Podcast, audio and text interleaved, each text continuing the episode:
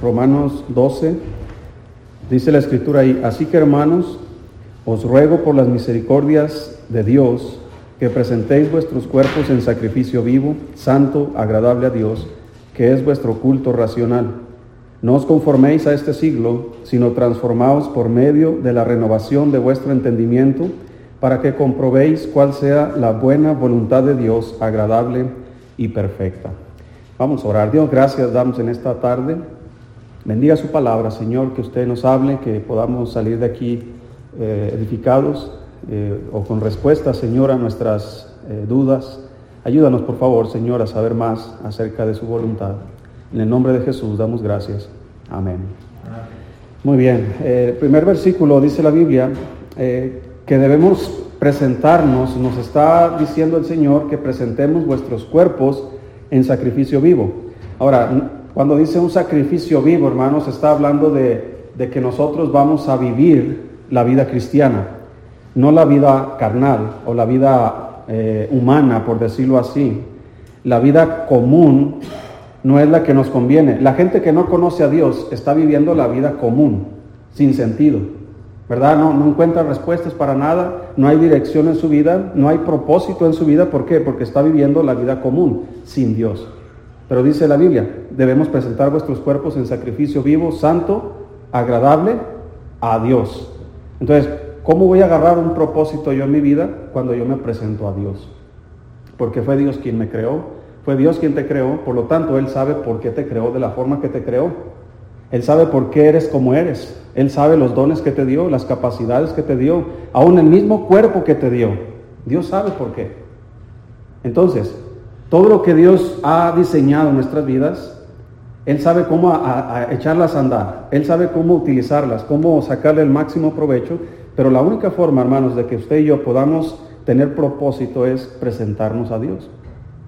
Y como estamos en un mundo, hermanos, donde prevalece el pecado, donde nos contaminamos con ideas, filosofías, opiniones de hombres, inclusive doctrinas eh, diversas, contrarias a las doctrinas de Dios o a los pensamientos de Dios, por eso dice el Señor, no quiero que te amoldes a este siglo, no quiero que te hagas como el mundo, sino que seas transformado, dice el versículo 2, no os conforméis a este siglo, sino transformados por medio de la renovación de vuestro entendimiento. Entonces, ¿cómo voy a ser yo transformado? Dice, por medio de la renovación de vuestro entendimiento. Son cosas que ya sabemos. Entonces, para que yo pueda cambiar, necesito cambiar aquí primero, mentalmente. ¿Sí? Y la única forma de que yo pueda cambiar mentalmente es a través de la escritura. Dice para que comprobéis cuál sea la buena voluntad de Dios, agradable y perfecta. ¿A quién le gustaría, sinceramente, conocer la voluntad de Dios para su vida? El propósito supremo que Dios tiene para tu vida, conocerlo. Aquí nos está diciendo la Biblia cómo podemos llegar a conocerlo. Número uno, debemos presentarnos a Dios como un sacrificio vivo. ¿Sí? Porque mi carne siempre tiende hacia lo malo. Por ejemplo, la carne no le gusta nada de lo espiritual. Si se trata de leer la Biblia, la carne no le gusta. Si se trata de la oración, el espíritu está dispuesto, pero la carne es débil. Si se trata de venir a la iglesia, dependiendo del clima, ¿verdad? Dependiendo de las circunstancias, dependiendo del ánimo, dependiendo si quiero o no quiero, dependiendo si va a haber fútbol en la mañana o no va a haber fútbol en la mañana, dependiendo si va a haber la Chabelo, y aunque ya no está el Chabelo, ¿verdad? Pero, pero muchos que no iban a la iglesia, eh, por esto, por aquello. A la carne, hermanos, no le agrada ni le atraen las cosas de Dios. Por eso el Señor dice, debes presentarte a Dios, tu cuerpo, como un sacrificio vivo, santo, agradable a Dios. Una vez que ya dispongo a Dios lo que soy, tanto físicamente, emocionalmente, espiritualmente, entonces Dios a través de su palabra comienza a moldearme a su voluntad. Pero si yo me alejo de Dios y me, y me dejo contaminar y me dejo guiar por el mundo, pues entonces mi vida va a estar moldeada a como está viviendo la gente allá. Y la gente allá no está viviendo de acuerdo a la voluntad de Dios. ¿Por qué? Porque no están siendo transformados. Por ejemplo, mire, hay eh, todo esto de las eh, ideologías de género, cómo está cambiando la mentalidad de los jóvenes, de las personas. ¿Por qué? Porque constantemente están siendo adoctrinados, constantemente están escuchando esas ideologías, por lo tanto están siendo transformados para mal aquí en su mente. Y luego comienzan sus acciones a ser evidentes. Entonces, para poder yo cambiar para bien, yo necesito la información de Dios, que en este caso es la palabra de Dios, que, la que sea la que molde mi mente, para que mis acciones, mi vida, mis decisiones, puedan estar conforme a la voluntad de Dios. Y la voluntad de Dios es agradable y es perfecta. Entonces, no hay error en el plan de Dios para mí. No hay error en el plan de Dios para ti. No hay casualidades, no hay improvisaciones.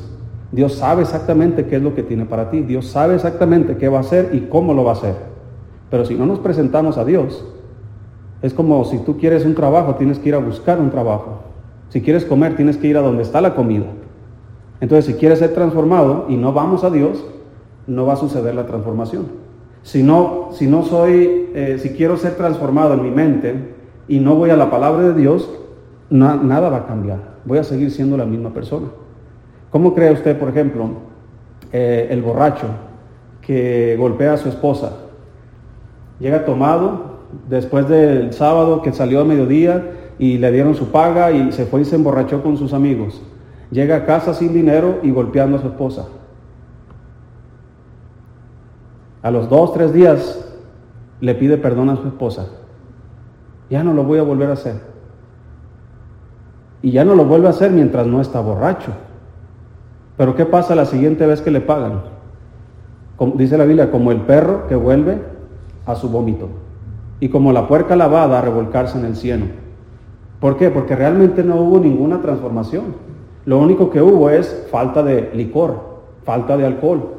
Por eso es que no se está eh, emborrachando, por eso es que no está actuando mal, no está golpeando a su esposa. ¿Por qué? Porque no tiene la sustancia que lo hace reaccionar así. Pero no cambió ese hombre. ¿Por qué?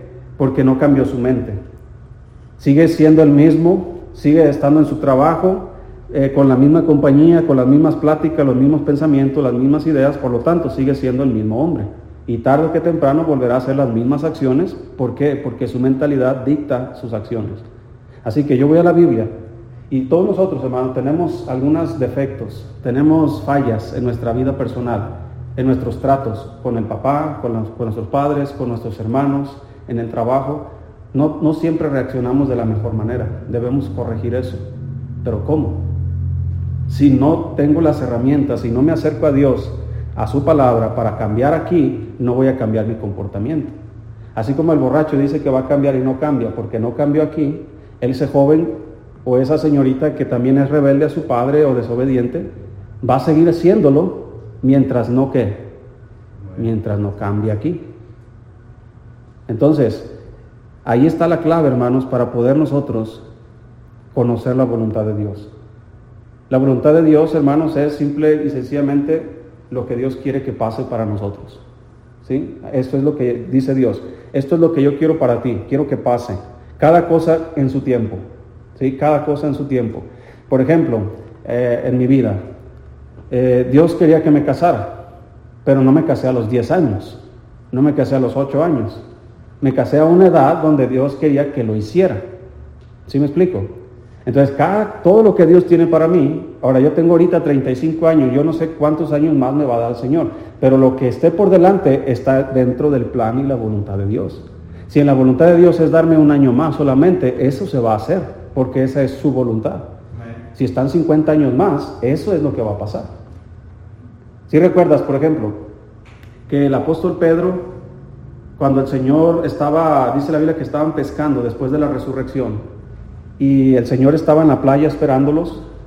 Los discípulos estaban pescando y, reconocieron al Señor. Pedro se lanzó al agua y, y se fue nadando hasta la orilla. Y comenzó una conversación entre, entre Pedro y el Señor Jesucristo. La conocemos. Pedro, ¿me amas? ¿Qué dijo Pedro? Sí, Señor, tú sabes que te amo. Y otra vez le dice, pastorea mis ovejas. Y le vuelve a decir otra vez, Pedro, ¿me amas? Sí, Señor, tú sabes que te amo, etcétera, etcétera. Y luego le dice, eh, cuando eras joven, te ceñías e ibas a donde querías. Mas cuando seas viejo, te ceñirá otro y te llevará a donde no quieres. Y, y luego explica la escritura, dando a entender con qué muerte glorificaría al Señor. Y aunque no está en la Biblia la muerte de Pedro, según la historia que es verídica, Pedro murió de la forma que él dijo que iba a morir, pero no lo hizo. Es decir, Jesucristo iba a ir a la cruz y Pedro dijo, Señor, yo estoy dispuesto a ir a la muerte contigo, pero no te negaré. ¿Realmente estaba dispuesto Pedro? No, no estaba dispuesto. Negó al Señor. Pero ahora dice, cuando eras joven eras así. ¿Por qué? Porque todavía no has sido cambiado ni transformado en tu mente. Pero cuando te dice, te ceñirá otro y te llevará a donde no quiera, está hablando de Dios, del Espíritu Santo, quien iba a tomar a Pedro, lo iba a ceñir, ¿sí? Lo iba, es como cuando dicen, eh, ceñir es cuando te fajas bien los pantalones. Entonces ya cuando estés bien, bien seguro de, de la vida, de la voluntad de Dios, te llevará a donde no quieres dando a entender con qué muerte glorificaría al Señor. Y el apóstol Pedro, hermanos, murió crucificado igual que el Señor Jesucristo. Solo que él, él quiso ser crucificado boca abajo. Pero al final de cuentas es la misma muerte. ¿Por qué si estuvo dispuesto al final? Si tú lees la epístola de Pedro, le dice a, los que le está escribiendo, hermanos, etcétera, etcétera, yo les escribo esto y etcétera, pero, pero ya eh, es tiempo de, el Señor me ha revelado que ya es tiempo de que abandone el cuerpo. Fíjate cómo cambia el apóstol Pedro de ser acá una persona que, que, se oculta y que niega al Señor, y ahora acá, cuando ya es viejo, cuando ya es maduro, ahora sí está dispuesto a morir por Cristo. Pero ¿qué fue lo que pasó desde este Pedro joven a este Pedro viejo? Pasó una transformación. Esa es la transformación en la que Dios está trabajando en nosotros. Por eso, eh, si nosotros nos acercamos constantemente a Dios y constantemente a su palabra, eh, de aquí a 10 años te aseguro que no vas a ser la misma persona, vas a ser diferente. Tu mente va a ser diferente y por lo tanto tus acciones van a ser diferentes. Tu forma de hablar va a ser diferente. Todo tu ser va a ser diferente. ¿Por qué? Porque estás siendo transformado. Y en el transcurso de ese tiempo vas a estar conociendo la voluntad de Dios. Vas a saber exactamente dónde pisar, a dónde ir, con quién ir, qué evitar. Vas a, pisar seguro porque vas a comprender la voluntad de Dios. Dice ahí en el versículo 2, para que comprobéis al final, para que comprobéis cuál sea la, la buena voluntad de Dios, agradable y perfecta. Entonces, aquí es donde tiene que cambiar para que yo pueda conocer la voluntad de Dios. Vamos a buscar a Juan capítulo 7.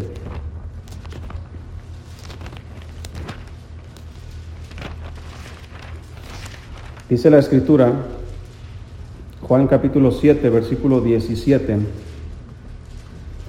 el Señor Jesucristo está diciendo, versículo 16 dice, Jesús les respondió y dijo, mi doctrina no es mía, sino de aquel que me envió. Dice, el que quiera hacer la voluntad de Dios, conocerá si la doctrina es de Dios o si yo hablo por mi propia cuenta. Fíjate qué importante esto. Allá en el versículo de, Romanos dice la escritura, para que comprobéis cuál sea la buena voluntad de Dios. Dios te va a cambiar, te va a mostrar su voluntad y te va a decir, mira, esto es lo que quiero. Y en este pasaje dice, el que quiera que hacerla. Ya te mostré el plan, ¿qué vas a hacer? ¿Vas a hacerla o te vas a echar para atrás. Hay veces, hermano, que nosotros buscamos a Dios sabiendo exactamente que, que, Dios no nos va a conceder eso. Sabiendo exactamente que no es la voluntad de Dios.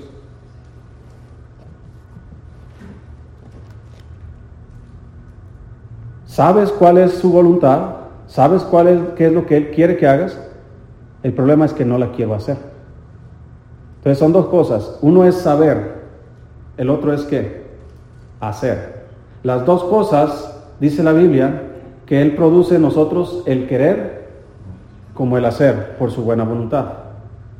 Entonces la voluntad de Dios es buena, y es agradable y es perfecta. Pero si yo no estoy constantemente acercándome a Dios, no voy a estar conforme con lo que Dios me está pidiendo porque no le agrada a mi carne. Es como Pedro, al principio, no, sí Señor, yo, te, yo voy a estar dispuesto a morir por ti. Y no es cierto, ¿por qué? Porque su carne no estaba dispuesto a hacer eso. Todavía no había llegado a un punto de, de maduración donde él estuviera dispuesto a morir. Fue hasta que fue transformado por la palabra de Dios y él quiso hacerlo. Entonces, cuando tú vas a hablar con Dios y le vas a pedir que te muestre su voluntad, no creas que Él te va a mostrar una visión. ¿Verdad? Nos equivocamos muchas veces, hermano. Aquí, aquí no está diciendo que te pongas a orar para buscar la voluntad de Dios. Está diciendo que necesitas conocer la doctrina. Sí, sí está comprendiendo el punto. Entonces, nos equivocamos muchas veces y dedicamos tiempo a orar y a pedir a Dios que nos muestre su voluntad, pero no dedicamos tiempo a conocer su doctrina, a conocer la palabra de Dios. ¿Sabes por qué? Porque cuando tú hablas con Dios, tú hablas de acuerdo a tus palabras, a tus eh, opiniones, a tus gustos. Pero cuando tú vas y él, y él te habla a ti, Él te va a hablar de acuerdo a su opinión, de acuerdo a sus gustos, de acuerdo a la forma en que Él quiere que se hagan las cosas. ¿Recuerdas al profeta Jonás? Dios le dijo que fuera a Nínive a predicar. ¿Él conocía la voluntad de Dios? ¿Sí? ¿Cuál era la voluntad de Dios? Ve a Nínive y predica. Esa es la voluntad de Dios. La cuestión aquí es, ¿quieres hacerla? Jonás, ¿qué hizo? No quiso. No, Señor, eh, agarró otro barco que iba hacia el lado contrario. Yo me voy a, a Tarsis. Y camino a Tarsis, escuche bien esto, hermano. Cuando nosotros estamos fuera de la voluntad de Dios, no encontramos nuestro lugar, no encontramos propósito, todo está nublado. Es como un charco, hermanos, cuando lo, revuelves y todo el lodo que está abajo hace turbia el agua y no puedes ver nada. Es como cuando vas manejando y, y están con neblina, no puedes ver nada. Es como cuando vas caminando en la noche y no tienes ninguna linterna, ninguna lámpara, no puedes, no sabes a dónde vas. Por eso dice la Biblia que el que guía a un ciego, un ciego guiando a otro ciego, ambos caerán en el hoyo. Entonces, por eso la palabra de Dios dice, lámpara es a mis pies tu palabra y lumbrera a mi camino. Entonces Dios quiere alumbrarnos, Dios quiere guiarnos, Dios quiere que conozcamos su voluntad y que hagamos su voluntad para poder disfrutar nuestras vidas. Entonces, el profeta Jonás contrario a la voluntad de Dios, sabiendo la voluntad de Dios. El problema de nosotros es que muchas veces sí sabemos cuál es la voluntad de Dios, pero no la queremos hacer. Así que como Jonás, agarramos un barco y vamos al lado contrario. Cuando está allá en medio del mar, se levanta una tempestad. Yo me pregunto, ¿quién levantó esa tempestad? ¿Quién? Dios. Ahora, si recuerdas que el Señor Jesús le dijo a sus discípulos cuando estaba predicando en la playa, súbanse a la barca y vayan a la otra orilla. ¿Sabían la voluntad de Dios? Sí, súbanse a la barca y vayan a la otra orilla. Y en medio de la tempestad, el Señor apareció caminando. Y Pedro caminó sobre las aguas también. Y se estaba hundiendo por, por, su falta de fe, pero el Señor lo toma de las manos y lo levanta y llegaron a la otra ribera a salvo. Fíjate, puedes estar haciendo la voluntad de Dios y puedes estar ahí en contra de la voluntad de Dios y puedes tener tormentas en tu vida. Aparentemente te puede ir mal si haces la voluntad de Dios. La diferencia es que en, esa barca el Señor fue y caminó sobre las aguas y salvó a sus discípulos. Y en este otro lado, donde Jonás no está haciendo la voluntad de Dios, el Señor no fue a rescatarlo. ¿Qué pasó? Dice que se pusieron a orar todos los marineros a sus dioses ¿Qué estaba haciendo Jonás? Durmiendo. ¿Sabes qué hace alguien que no está haciendo la voluntad de Dios? ¿Qué hace alguien que está dormido? Nada. Entonces yo como, como pastor, yo digo, a ver, voy a, voy a observar a los hermanos. Me la ponen bien facilita. ¿Quiénes están haciendo la voluntad de Dios y quiénes no? ¿Cómo crees que me doy cuenta? No por los que duermen en el culto, no. Esos son otros, ¿verdad? no, a los que no están no se les ve las ganas de, echarle, de, avanzar en su vida, de cambiar, de, mejorar. Pero fíjate la solución de Jonás. Le dijeron, levántate dormilón y, y, ora a tu Dios, tal vez Él se apiade de nosotros y, y, acalme esta tormenta. Y Jonás dijo, no es necesario, yo sé por qué está pasando esto. Déjenme, hablo con Dios para que me perdone. No, no, no. ¿Sabes qué hizo? Échenme al agua. ¿Sabes por qué, hermanos? Tenía esos pensamientos, Jonás. Son pensamientos suicidas. ¿Por qué estaba pensando así? Porque no estaba siendo transformado en su mente. Por lo tanto, sus acciones estaban reflejando la forma en que él pensaba. Ahora, ¿por qué alguien que está fuera de la voluntad de Dios batalla tanto para encarrilarse otra vez? En lugar de solucionar el problema, él sabía que, cómo se solucionaba. la solución es, ¿saben qué? Pues denle vuelta al barco y llévenme a Nínive.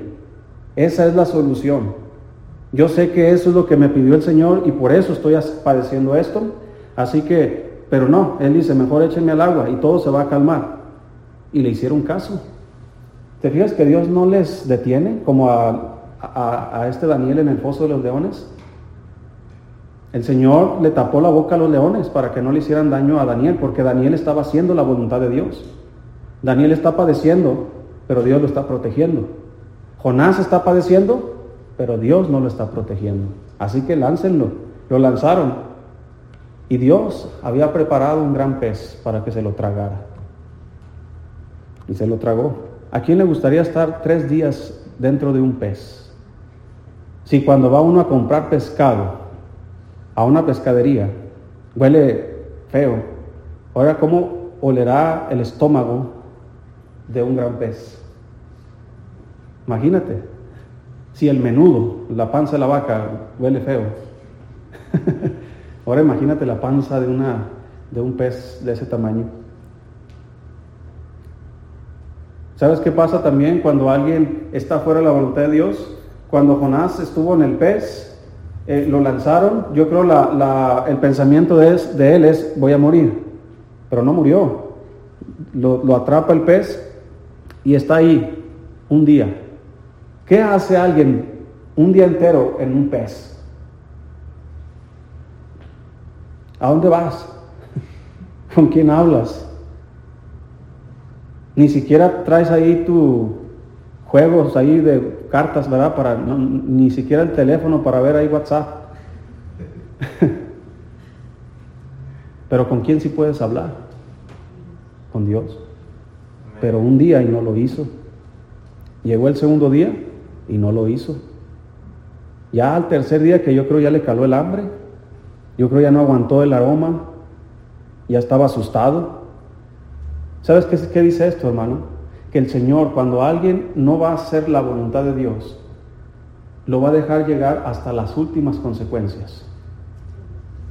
Porque ese es el punto donde ese hombre, esa mujer va a reconocer que necesita la ayuda de Dios. El hijo pródigo es otro ejemplo.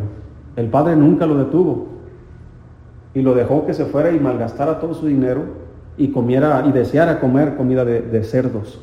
Pero fue hasta que tocó fondo que él reconoció Oye, en la casa de mi padre hay abundancia de pan y yo aquí perezco de hambre. Entonces, Dios hace, hermanos, que lleguemos al tope para que nosotros comprendamos que no tenemos otra salida más que volver a Dios. Y una vez que vuelves a Dios, ¿cómo crees que se te va a solucionar la vida? Haz lo que se te había hecho desde un principio. Desde un principio. Mira lo que dice Apocalipsis.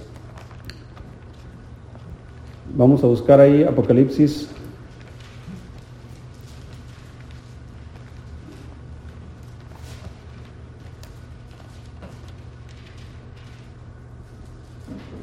capítulo 2. Si recuerdas, hermano, que el camino para conocer la voluntad de Dios comienza con presentarte a Dios, ir a su presencia como un sacrificio vivo, presentar nuestros cuerpos en sacrificio vivo, santo, agradable a Dios. Significa que vas a sacrificar tus gustos. Tus, eh, a tu carne no le gusta orar, pues no vas a dejar que tu carne haga lo que quiera, sino que la vas a sacrificar y la vas a doblegar para que se arrodille ante Dios y pueda clamar a Dios. A la carne no le gusta leer la Biblia, pero vas a, doblegar a tu carne y te vas a obligar a ti mismo a leer la palabra de Dios porque sabes que a través de ella vas a conocer la voluntad de Dios. En lugar de consentir la carne. Como dice la Biblia, que no debemos proveer para los deseos de la carne, sino debemos proveer para los deseos del Espíritu. Entonces, el camino es, primero me voy a presentar a Dios. Es Dios el primer lugar en todo. ¿Quieres eh, cumplir el propósito que Dios tiene en tu vida, conocer su voluntad y, y, cada decisión, cada paso que estás dando, darlo acertadamente, primeramente debes presentarte a Dios. Después debes dejar que Él trabaje aquí en tu mente con la palabra de Dios para que te cambie y puedas conocer su voluntad. Entonces, ve lo que está pasando aquí en Apocalipsis 2, versículo 1, dice, escribe el ángel de la iglesia en Éfeso el que tiene las siete estrellas en su diestra, el que anda en medio de los siete candeleros de oro, dice esto, yo conozco tus obras y tu arduo trabajo y paciencia, y que no puedes soportar a los malos, y has probado a los que se dicen ser apóstoles y no lo son, y los has hallado mentirosos. Dime, ¿tiene buena doctrina? Si recuerdas que dice, el que quiere hacer la voluntad de Dios debe, debe conocer si la doctrina es mía o no. Entonces dice el 3, y has sufrido, y has tenido paciencia, y has trabajado arduamente por amor de mi nombre, y no has desmayado. Le estás echando ganas. Versículo 4, pero tengo contra ti, que has dejado qué. Es decir, de todos los pasos, hermanos, que hay, el primero es preséntate a Dios. Él es nuestro primer amor. Y presentarnos delante de Dios como, como un sacrificio vivo, hermanos, santo, agradable a Dios, que es vuestro culto racional, es, no es otra cosa, hermanos, más que nuestra comunión con Dios. Así que yo me presento a Dios para tener comunión y compañerismo con Dios y Él a través de su palabra va a comenzar a cambiar mi mente, me va a mostrar su voluntad y ahí yo decido si quiero o no quiero. ¿Sí? Ya Él me la muestra, como Dios le dijo a Jonás, quiero que vayas a Nínive, Él ya sabe qué es lo que tiene que hacer y no lo hace. Ahora, ve lo que dice ahí, haz dejado tu primer amor. Estás trabajando, tienes buenas doctrinas, has hallado a los que se dicen ser apóstoles, los has hallado mentirosos, los has probado. ¿Cómo los probó? Bueno, con la escritura. A ver, tú dices que eres apóstol, a ver, muéstrame los, las señales, la Biblia dice esto, tu doctrina está mal. Entonces la doctrina de, este, de esta iglesia en Efeso, hermano, está correcta. Lo que no está correcta es su relación con Dios. ¿Y cuántos cristianos hoy día siguen viviendo de esa misma manera? Tienen buena doctrina, tienen una buena iglesia, tienen todo lo que Dios les ha provisto para, para tener victoria en su vida cristiana, pero no tienen comunión con Dios. Por lo tanto, no pueden estar en la voluntad de Dios. No la conocen.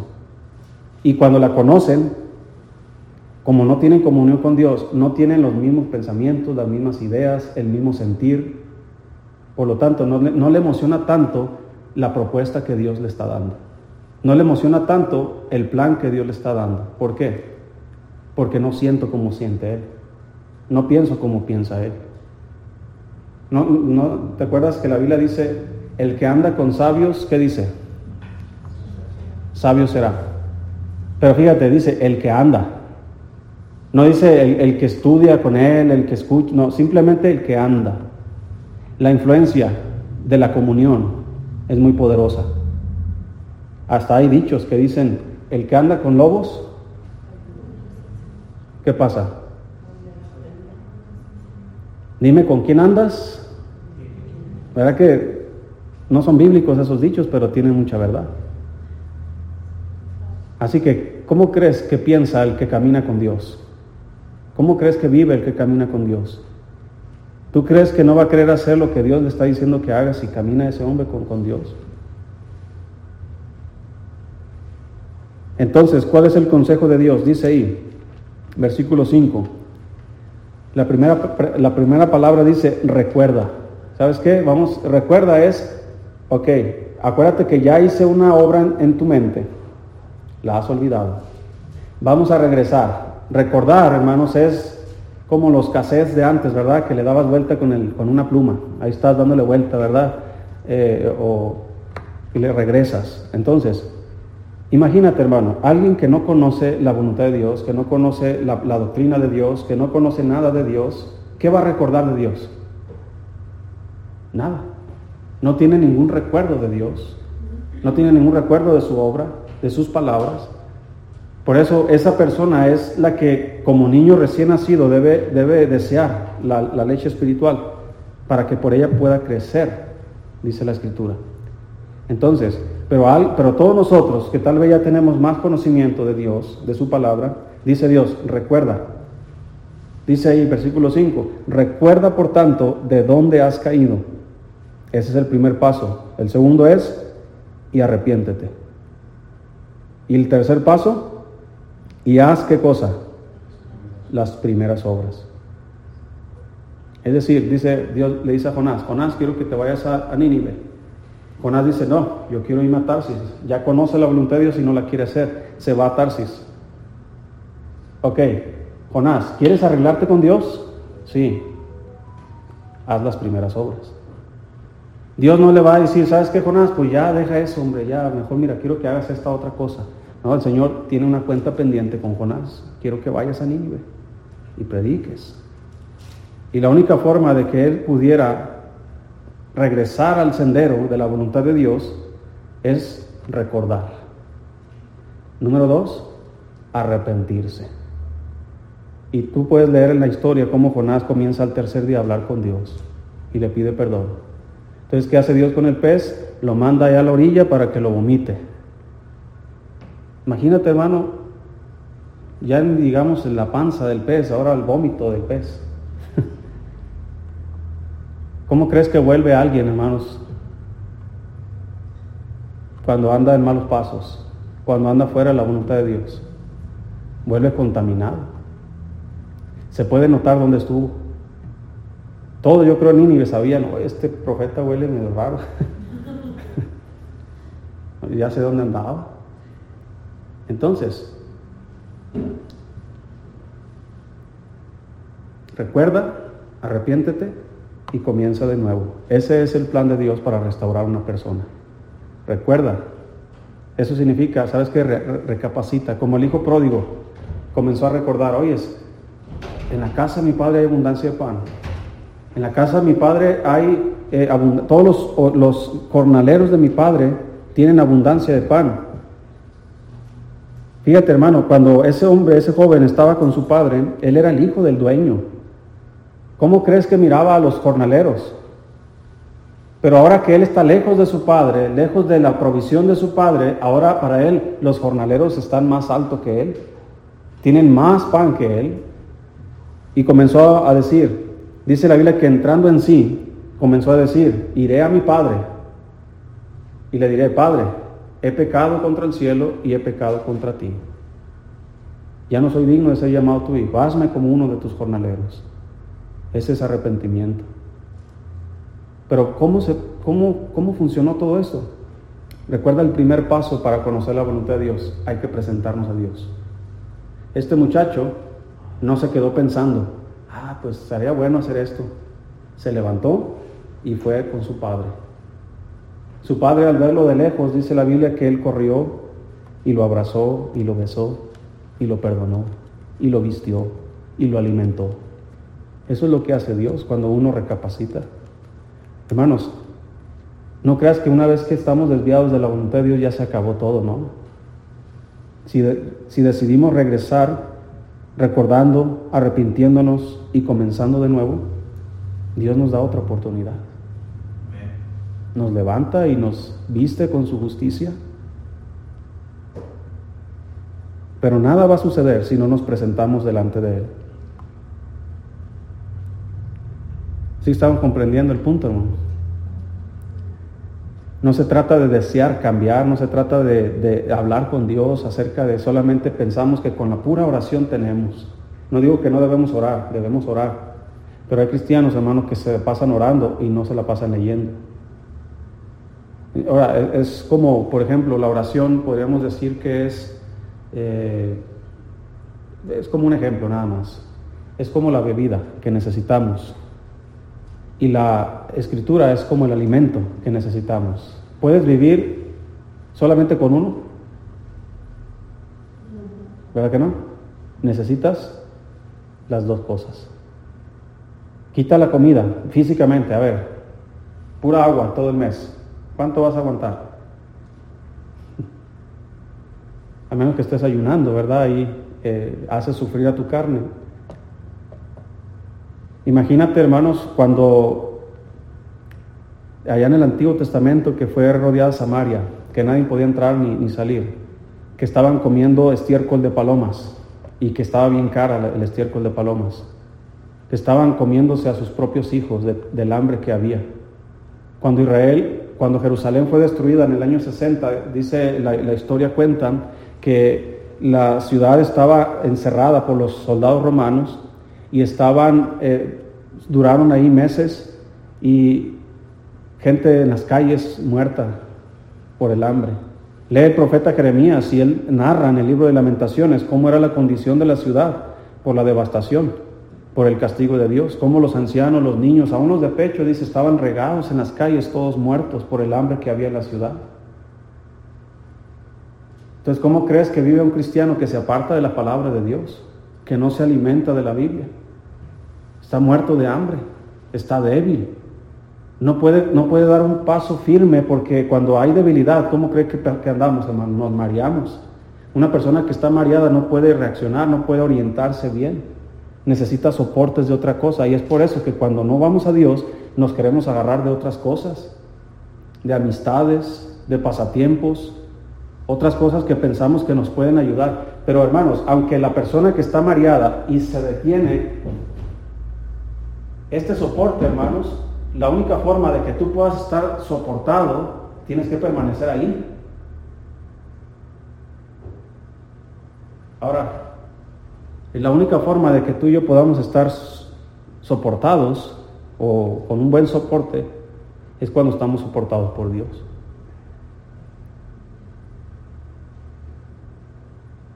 Y si nos vamos al otro extremo, si tomas pura agua, ¿verdad? O, dejas el agua y, pura comida, así, así se hace, hermano, o así se fabrican los... Eh, voy a usar esta palabra, los fariseos. Los fariseos. Usted lee los evangelios y vea la actitud de los fariseos. ¿Cuál era la actitud de los fariseos? La ley la ley, la ley, la ley, la ley. Así dice la ley. A ver tú qué dices, Jesús. La ley dice esto, a ver tú qué dices. Ese no es una buena actitud. Y cuando oraban, lo hacían equivocadamente. Dice Jesús, le decía a sus discípulos, cuando oréis, no seáis como los hipócritas, como los fariseos que oran en las esquinas de las calles para ser vistos de los hombres. Y muestra también una oración de uno de ellos que estaba orando en la esquina y estaba también un publicano y, el Señor nos cuenta la oración de las dos personas y nos dice que el, publicano decía, Señor, sé propicio a mí pecador, perdóname. Y el fariseo estaba orando y decía, decía, Señor, doy gracias a Dios, doy gracias de que no soy como este publicano, que doy diezmos de todo lo que gano, que hago esto, que, ayuno tantos días y, comienza a decir, como cuando el Señor le dice a la iglesia en, en Éfeso, conozco tus obras y sé que trabajas arduamente, tienes buena doctrina. Eso es lo que tenían los fariseos. Hacían las cosas bien, trabajaban bien, tenían buena doctrina, pero ¿sabes qué no tenían? Comunión con Dios. Entonces, tú no puedes, ni yo, hermanos, podemos vivir orando solamente. Queremos solucionar todo con la oración. Y no estoy hablando en contra de la oración. Sí me está comprendiendo, ¿verdad? Las dos cosas son vitales. Debemos orar, orar, orar, pero muchas veces ignoramos la escritura. Y mira, hermano, es, es tan vital conocer la escritura para orar, para que puedas orar conforme a la voluntad de Dios. Por eso dice la Biblia, pedís y no recibís porque pedís mal. ¿Por qué estás pidiendo mal? Porque no comprendes cómo debes pedir. ¿Y cómo voy a aprender a pedir? Pues necesito leer la Biblia. ¿Qué cosas sí puedo pedir? ¿Qué cosas no puedo pedir? ¿Cómo las voy a pedir? Es por eso que hoy día hay tanta gente, hermano, ignorante, que está exigiéndole a Dios lo que ellos quieren. Con esa doctrina de, la prosperidad, de que Dios quiere que todos los cristianos sean ricos.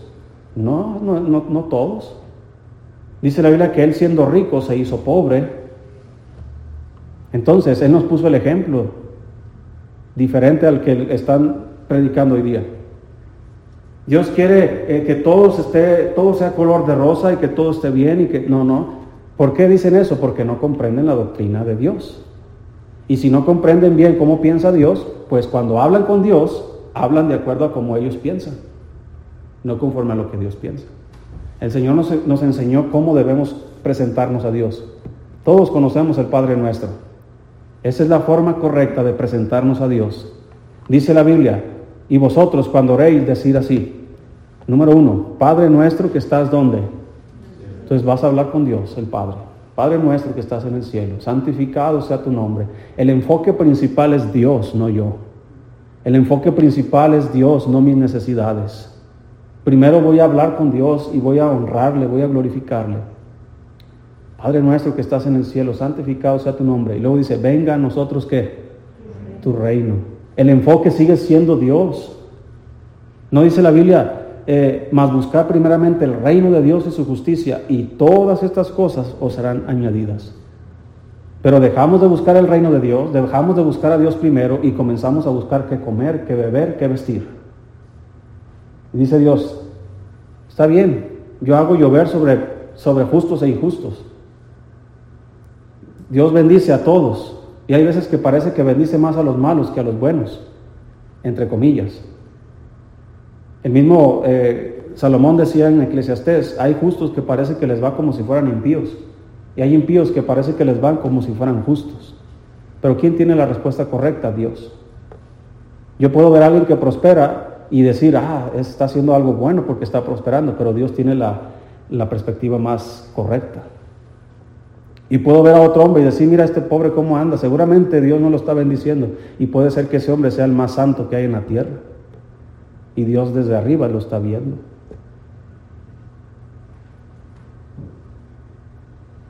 Entonces sí estamos comprendiendo el punto. No podemos separarnos de las dos cosas.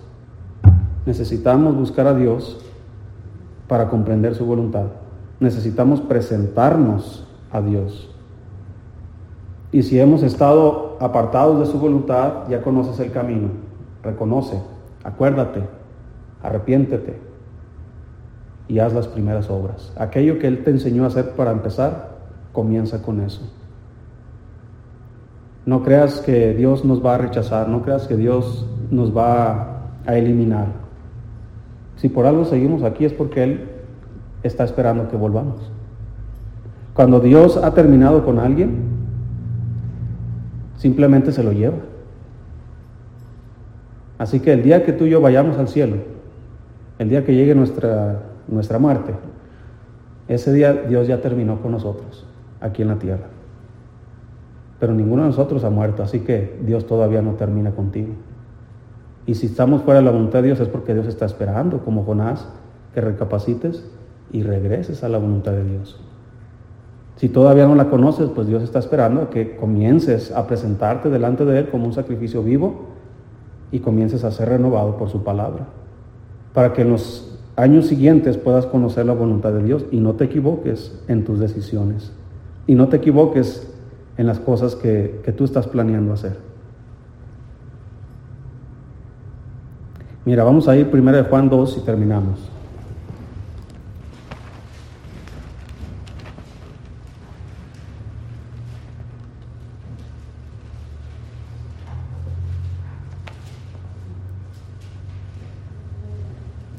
Estamos ahí.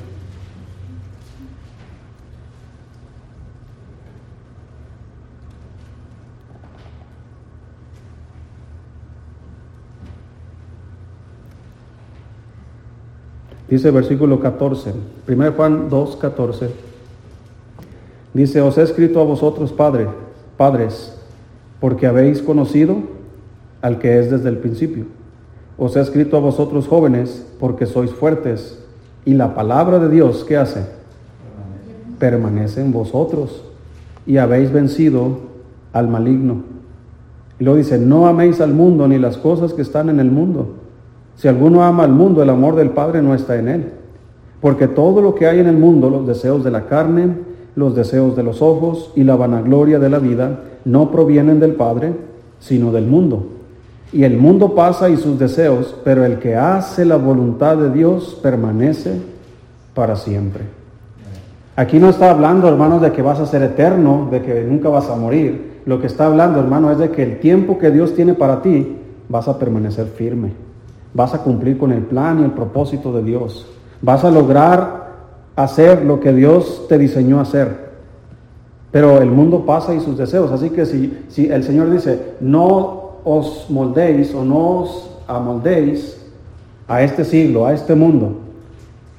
No te hagas como el mundo, como el mundo piensa, como el mundo vive, porque el mundo pasa y sus deseos. La gente que se aparta de Dios, hermanos, y vive en el mundo, esa gente no vive feliz, no vive a gusto, no encuentra su lugar, no encuentra su propósito. Va navegando de pensamiento en pensamiento, de deseo en deseo. ¿Por qué? Porque cada pensamiento y cada deseo que él tiene pasa. Ya no es tan atractivo como el pensamiento que tuve ayer. Ayer como niños, eh, es exactamente, por eso dice la Biblia que eh, le dice a la iglesia en, en Corinto, el apóstol Pablo le dice, os di a beber leche y no viandas porque aún no sois capaces. ¿Por qué? Porque sois niños. Entonces, ¿cómo piensa un niño? Un niño quiere ser astronauta. ¿Y mañana qué quiere ser? Vaquero. ¿Y después qué quiere ser? Policía. Y luego abogado. y luego cartero. Y luego carpintero. Y luego electricista. Y luego soldador. Ve una película de Batman y quiere ser Batman. Su mente de un niño, hermanos, siempre va navegando al deseo que tiene en el momento. Pues así somos los cristianos cuando no tenemos transformación por medio de su palabra. Llegan pensamientos, deseos y ah, ahora quiero lograr esto, quiero hacer esto. Pero como no, como no es esa la voluntad de Dios, tarde o temprano ese deseo pasa y surge uno nuevo. Y qué feo vivir en la, en la fantasía, pensando lo que quiero lograr y nunca lo logro.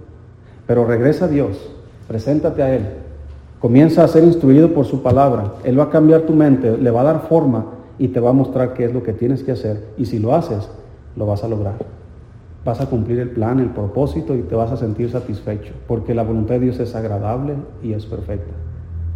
Y vas a terminar tus días sabiendo que hiciste la voluntad de Dios.